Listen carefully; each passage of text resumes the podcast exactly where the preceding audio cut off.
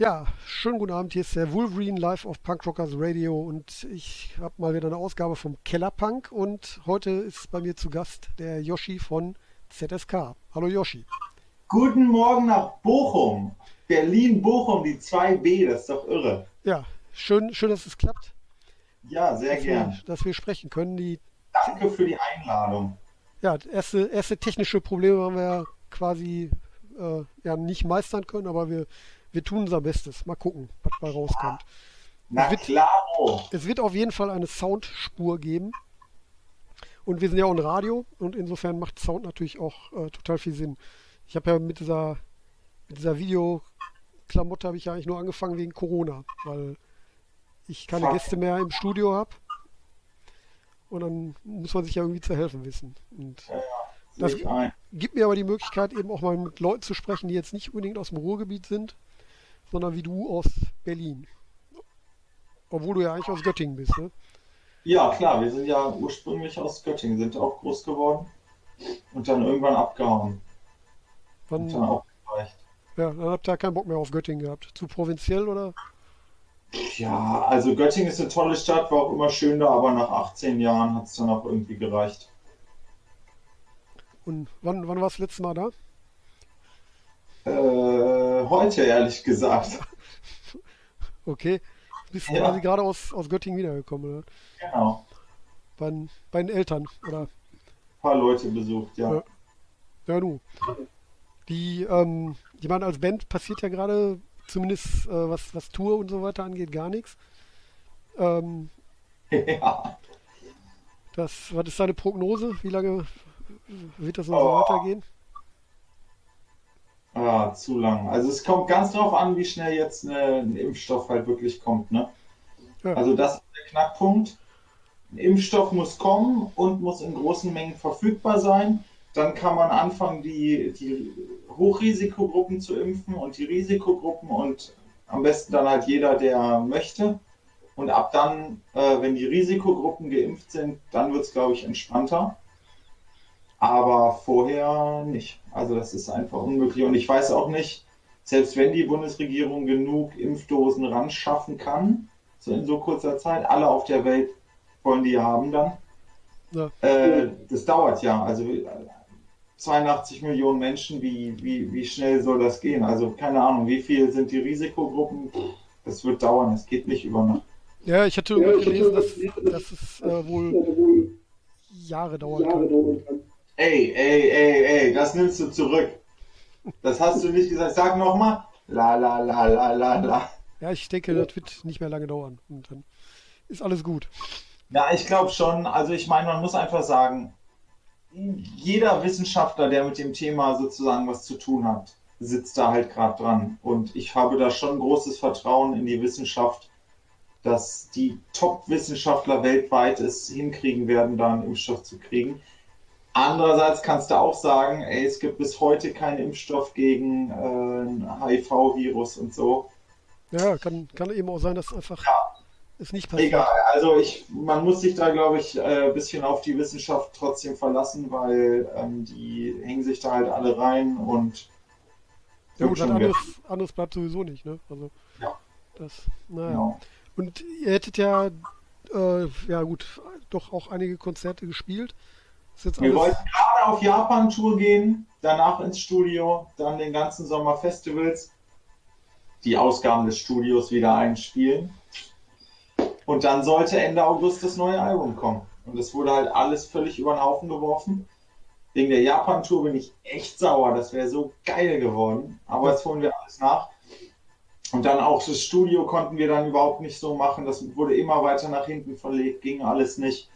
Andererseits, keine Ahnung, dadurch hat sich an den Songs und an den Texten und so noch einiges geändert, weil wir dann einfach noch Zeit hatten und weiter gebastelt haben. Ja.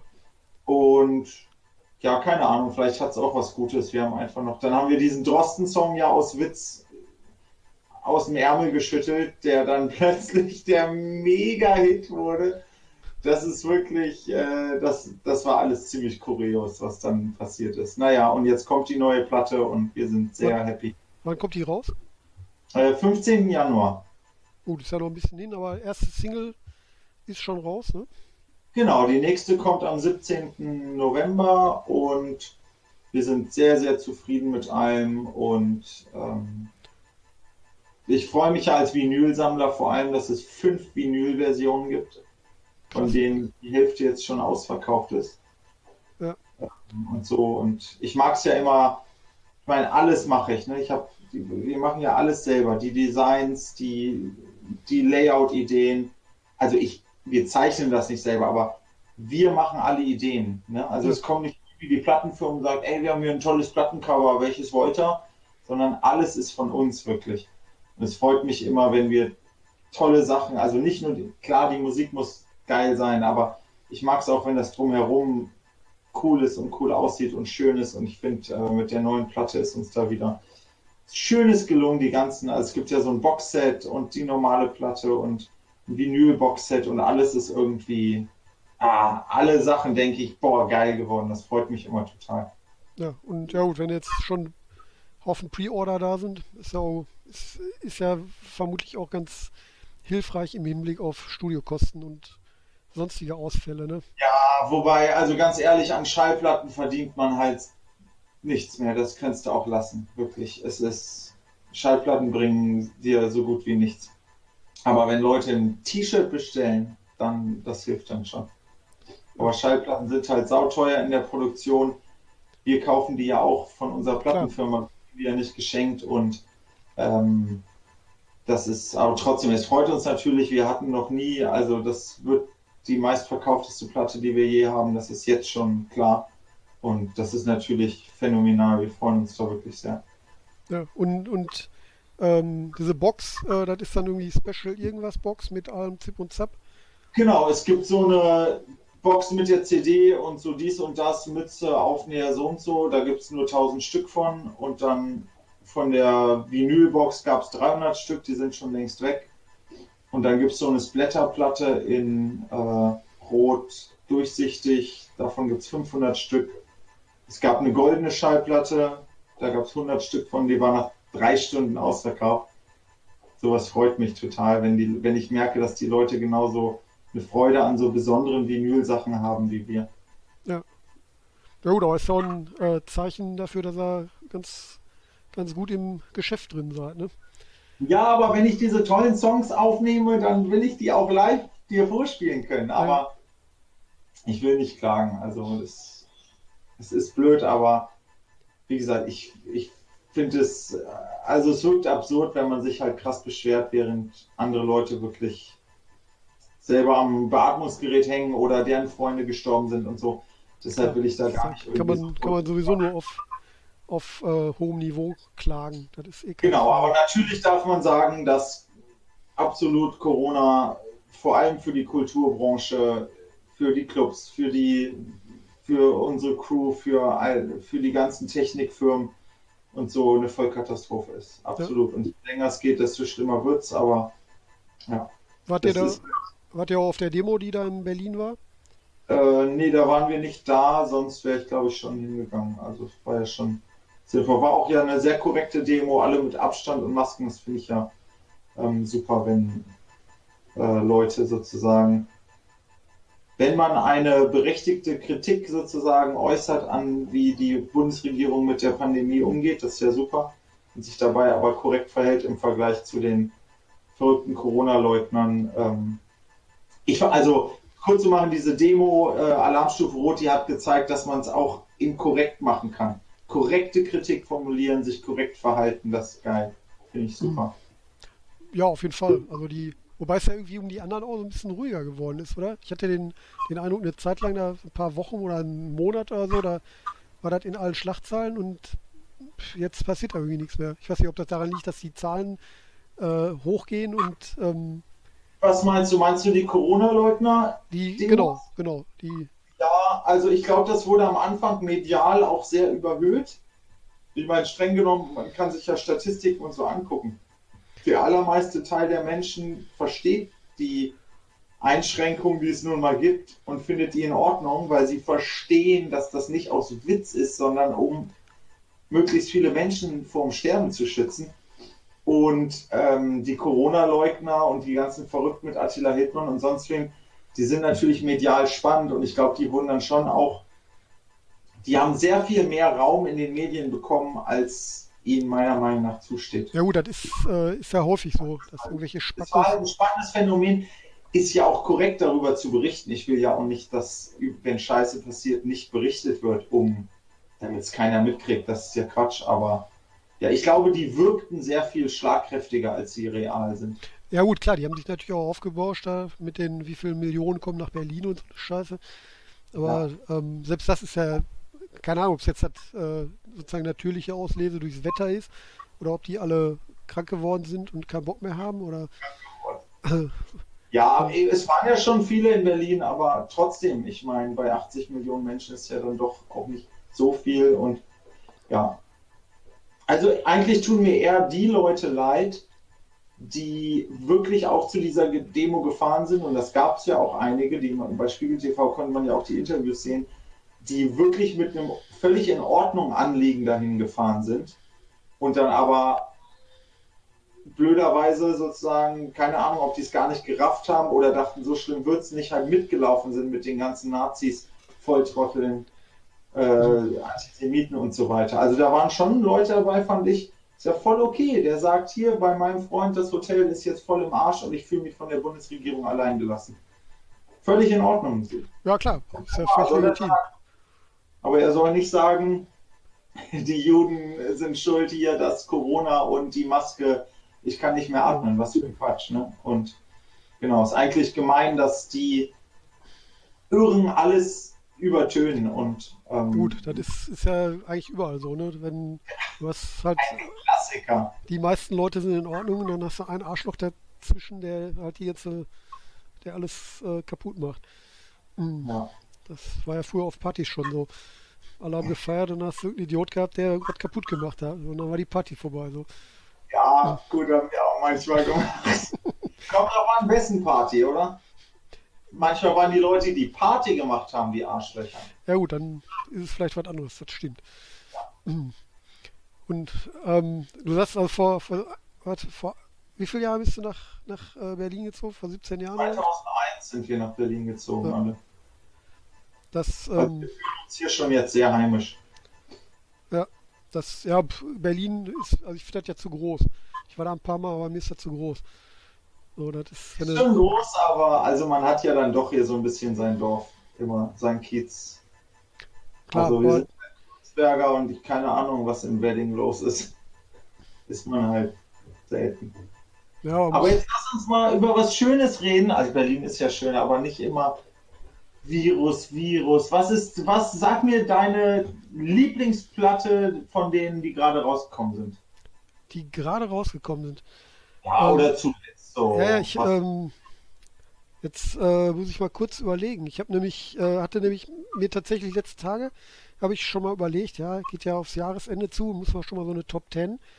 Und ähm, was da dazugehört, auf jeden Fall ähm, für mich sind die Suarez, Kölner Band. Ja, sehr gut. Äh, und ich habe doch letztens noch eine. Fuck, was war das denn noch? Ich habe, wie gesagt, ich habe letztes Mal überlegt, welche, welche Bands dazugehören und äh, jetzt Stand Pede sind es mir natürlich alle entfallen.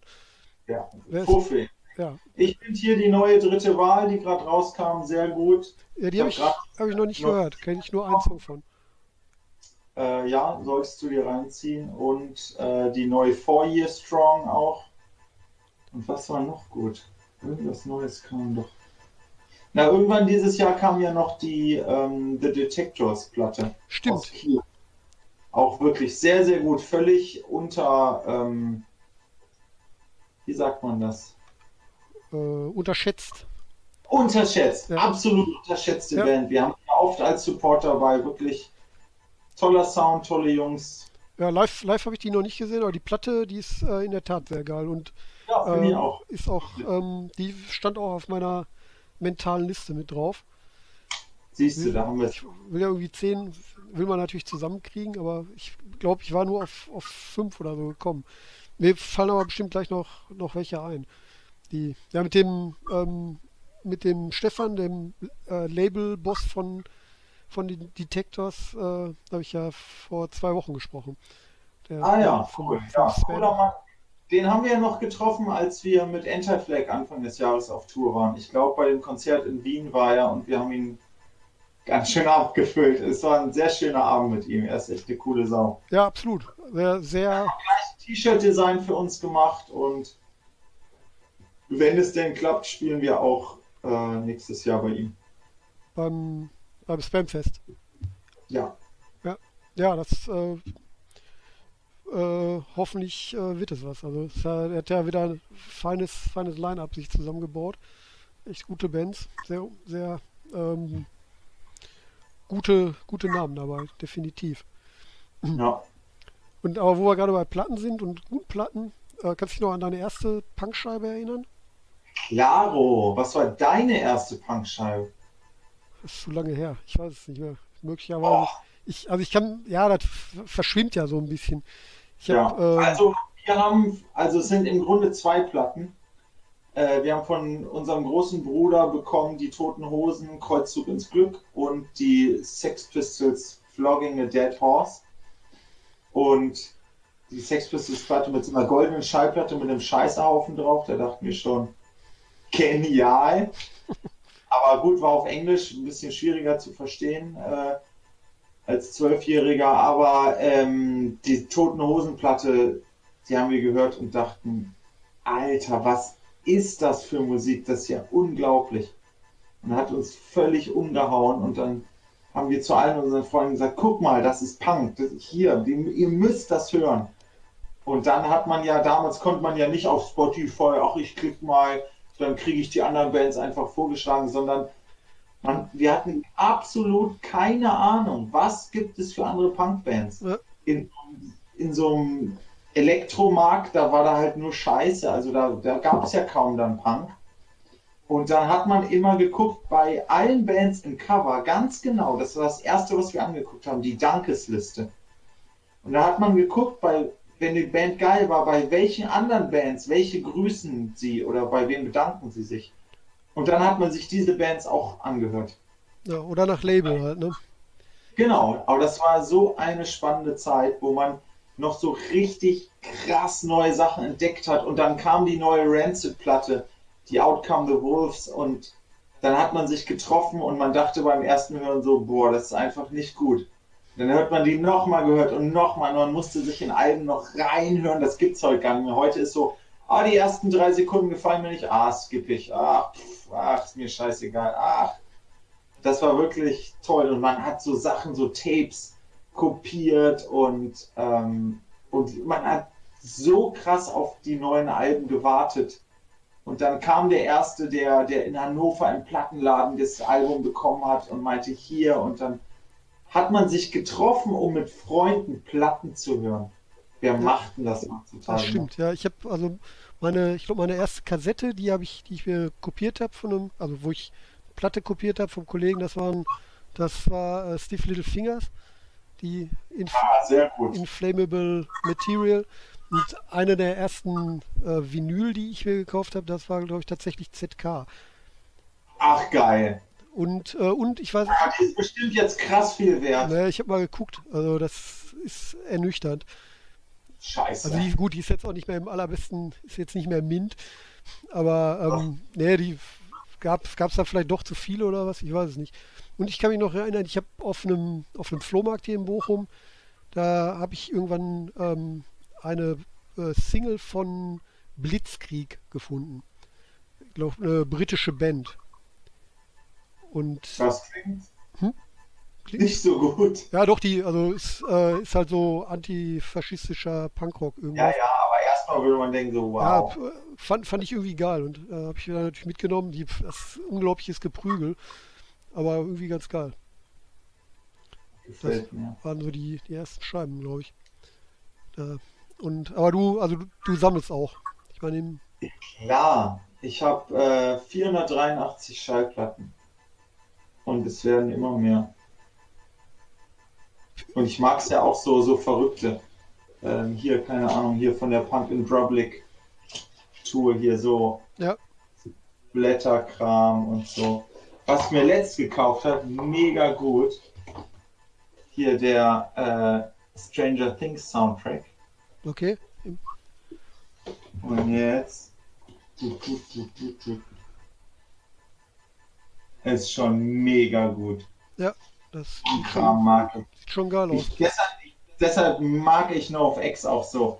Die machen ja von allen Platten immer wirklich verrückte Versionen und so und so verrückte 7 Inches, finde ich richtig. Also viele verschiedene Farben und so bin ich großer Freund von. Ja, aber da muss man, als Sammler muss man sich die Scheiße ja dann auch alle kaufen, ne?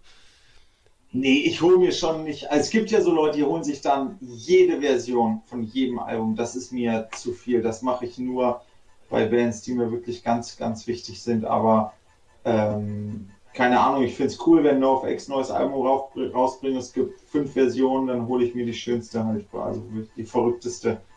Ja, ja so gut, hat, man hat, hat dann zumindest Auswahl, ne? Das, Ja. das stimmt natürlich. Und die, ähm, mit NoFX habt ihr da schon mal gespielt? Eigentlich? Ja, so Festivals, aber eine Clubshow, das müssten wir mal machen. Aber ich habe Fat Mike getroffen. Wann war denn das? Bei diesem Punk and Republic ähm, Festival in Berlin. Ein paar Worte gewechselt und auf der Warp Tour in den USA auch mal getroffen. Das war, also ist ja schon lustig, den dann in echt zu erleben. So. Ja, es ist auf jeden Fall äh, prominente Gestalt der Punker-Szene, spezieller Mensch. der, der weltweiten Punker-Szene. So viel steht mal fest. Das ist, äh, Ich habe Lars Frederiksen letztens, ach letztens jetzt auch übertrieben getroffen. Aber die Toten Hosen haben im SO36 gespielt. Und dann war ich danach bei der, im Backstage bei der Party und ich gehe um die Ecke, Toten Hosen Konzert Berlin, und plötzlich steht da Lars Frederiksen von Rancid. Ich so, was?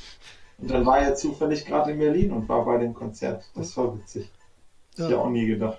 aber der, ich weiß gar nicht, Rand City sind doch irgendwie so nicht so ein bisschen umstritten im, im Bezug auf äh, so ein, ja nicht, also nicht nationalistisch, aber zumindest äh, patriotisch und so weiter.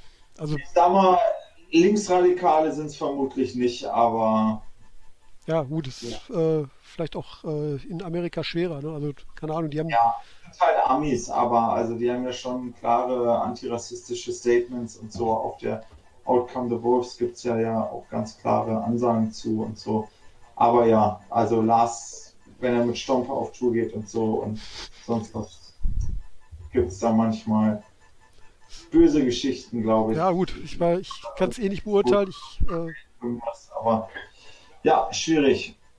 habe hab mich noch nicht mit ihm unterhalten, insofern Trotzdem ist die Outcome the Wolves wirklich eine meiner Top 5 Punk-Alben ever. Großartig. Ja, die kann, kann definitiv was. Genau, ach, da fällt mir nämlich äh, noch eine Scheibe ein, die dieses Jahr rausgekommen ist, die sehr geil ist, äh, das neue Album von Get Dead. Ah, die habe ich noch gar nicht. Habe ich gesehen, dass die gekommen ist. Müsste ich mir mal holen. Die, ähm, das ist ja eine meiner Lieblingsbands, so die, weil ich die, äh, die Leute auch einfach mag. Und äh, die den, sind doch alle so durchgeknallt. Ja, schon. Also ich, ich würde mich jetzt auch nicht, äh, Diese Fat Wreck Doku gesehen? ja, ja, klar. Da haben sie, da erzählt doch Fat Mike, dass sie ihm irgendwelche Drogen in Drink, Drink getan haben und so. Genau, das Gerücht kursiert hartnäckig. Wobei das haben sie, glaube ich, auch selber erzählt.